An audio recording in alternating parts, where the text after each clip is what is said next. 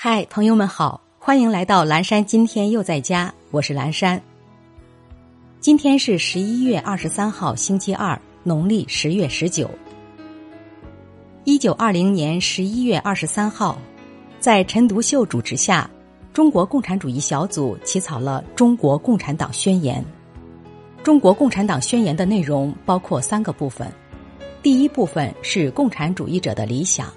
第二部分是共产主义者的目的，第三部分是阶级斗争的最近状态。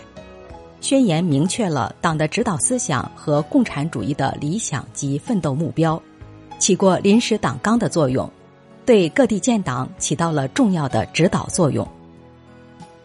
接下来一段爱播者早安语音打卡送给大家，愿每一个新的一天，我们都激情满满，活力无限。学习向日葵，做一个积极吸收正能量的人。生活中其实没多少大风大浪，人生多数时候都是自寻烦恼。